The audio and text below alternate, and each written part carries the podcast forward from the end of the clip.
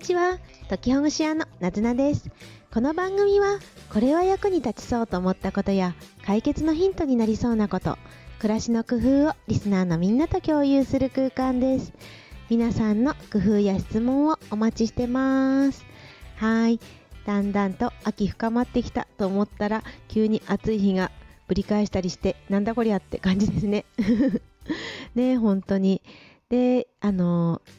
お店などの服屋さんとかのねファッション関係のお店はだいぶ秋深まってきてあこんな感じのコートが今年はあるんだとかなんかねあこんな感じのスタイルなんだとかシルエットなんだなんてちょっと見て楽しくなっていました。コートもだんだんと分厚いものから軽快な小さめなものになっているように思います。これもだんだんと冬が暖かくなってくるからなのかなと思いました。私自身もすごく厚手のコートっていうものをだんだんと着なくなってるなと思いましていろいろとアップデートかけていった方がいいのかななんていうふうに気づくこともありました。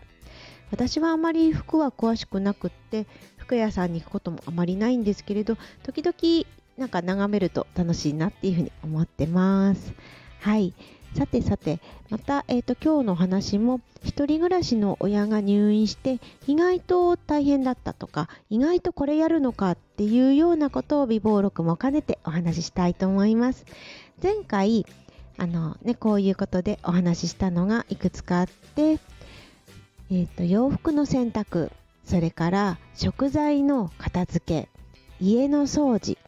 身の回りのものを入院先に持っていくなどを挙げました。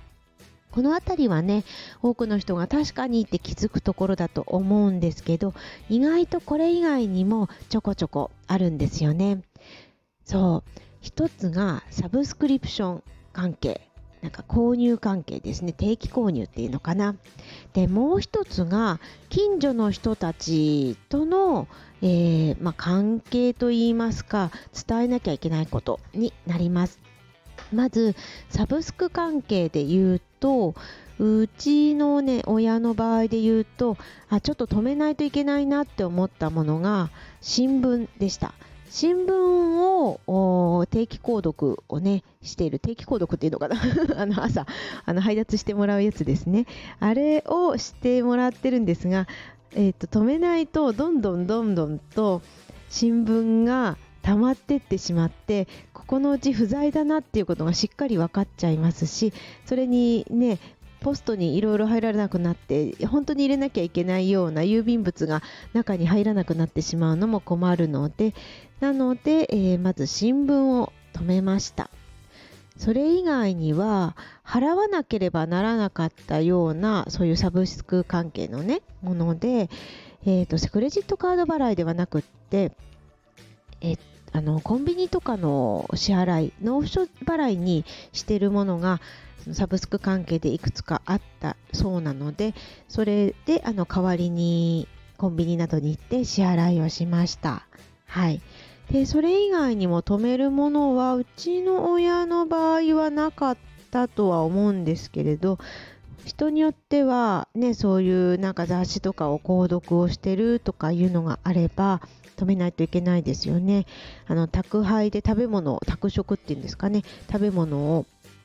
あの持ってきてもらってるとか。あそうそう話し出して思い出しました。あの止めたものありましたね。ヤクルトを定期的に持ってきてもらってたのでヤクルトをねあの止めてもらうようにお願いしました、まあ、こんなわけで何か定期的に買ってるものあるっていうことを入院した親とね、聞いてみるといいんではないかなと思います。意識があればということですけれど、もし意識があるんであれば、親に対して、あ、これなんか定期的に取ってるものあるっていうふうにメール、もしくは対面で話してみて確認をしてみてください。はい。これがサブスク関係で、そうね、そうそう、支払いとかもね、してないと払わないといけないし、あとね、えー、っと、近所の人との関係っていうふうに言ったのですが、あの回覧板を持ってきてもらうのを止めてもらうようにお願いしました。回覧板を持ってきていただく方のところに行ってで電話番号がわからなかったんですよ。でお家に行ったんですけどいらっしゃらなかったんで、えー、ポストのところにあのこれこれこういうわけでいついつまで止めてくださいっていうことを書いて入れてきました。でその後多分来てないんで大丈夫だとは思うんですけれどあの回覧板も自分の親のところで止まってしまうとそれ以外の方が困っちゃいますし、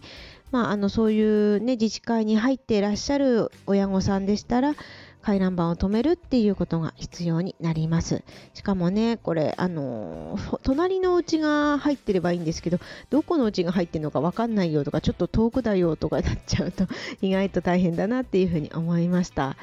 あもしなんかこういうことを見越して自治会長さんとか組長さんの電話番号をなんかね家の中に貼っておいてもらえると非常にありがたいなというふうに思いました。はい、まあ、これもね分からなかったらもう隣のうちに行っちゃってあの知りませんかっていうふうに聞いてみるのもいいんではないかなというふうに思いました。回覧板は私最初気づかなかったですね止めることを。回覧板が親の家に届いてるのを見かけてあそっか回覧板も止めなきゃいけないんだっていうほどに気づきました。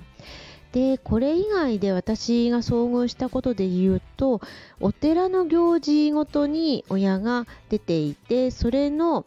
参加料みたいなものを払わなければならなくってそれを払うのをいついつまでって言われていて払ったりしましたね。またはちょっとイレギュラーなことになるんですけれどお彼岸の時期だったので親戚たちで集まってちょっとしたパーティーをしようって言っていたあのまあね、矢先だったんですよね。そういう集まって行事ごとをしようって思ってたちょっと前に急に入院することになってしまったので、なので、まあ、そのあたりのさまざまなキャンセルっていうこともありました。私の場合は1人暮らしの親とはいええー、もう仕事は退職をしているようなあの、ね、老齢期老齢期って言っていいのかしら？高齢者と言っていいのかしら？のねあの頃だったんでまだまだそんなに大変と言いますか人との人に何かねこう伝えなきゃっていうことは少なかったんですけれどもしこの入院される方がお仕事をされている時であったり自営業で、えー、お店を開いているとか事務所を開いてるっていう場合にはさらにさまざまな方にご連絡をするっていうことが必要になってくると思うのでなのでまあねそのあたりもいろいろこう抜け漏れがないかどうかっていうことを入院されている方とあの話ができれば確認をしてもらうといいんではないかなと思いました。そして大事なことは1人で抱え込まないでお金で解決できることはもうねお金を払ってちょっと助けてもらう。助けてくれそうな親族だったり、まあ、ご友人だったり近所の人がいれば遠慮なく助けてもらうっていうこと。そしてご自身のこうケアというかねあの体をちゃんといたわるっていうことも大事だなって思いました。このご自身っていうのは看護者ですね。お世話をする人の体のケアです。ストレッチをするとか美味しいものをゆっくり食べるとかお風呂にジーンとね浸かるとかそういうようなことも大事じゃないかなっていうふうに私自身がやってみて思いましたなんでかっていうとやってること自体はそこまで大変なことではないんですよね。うん、自動車運転して親の家に行ってで片付けたり、いろいろ分けたりするとかね。で何が大変だったのかなっていうととね、体を動かすっていうこともありますけどそれ以上に心の部分でしょうかね。頭の部分というかあれもしなきゃなこれもしなきゃなあこれあのこの時忘れちゃうと後で困るなっていうようにその時に必ずやらなきゃいけないっていうことがかなり多かったので、まあ、そういう意味でもちょっとこう神経が高ぶっていてで疲れてしまったりっていうことがありましたのでなのでご自身のケアもどうぞしてくださいね。ということで今日は一人暮らしの親が急に入院した時に意外だ意外と大変だったことの2つ目2つ目とか2回目ですねお話ししました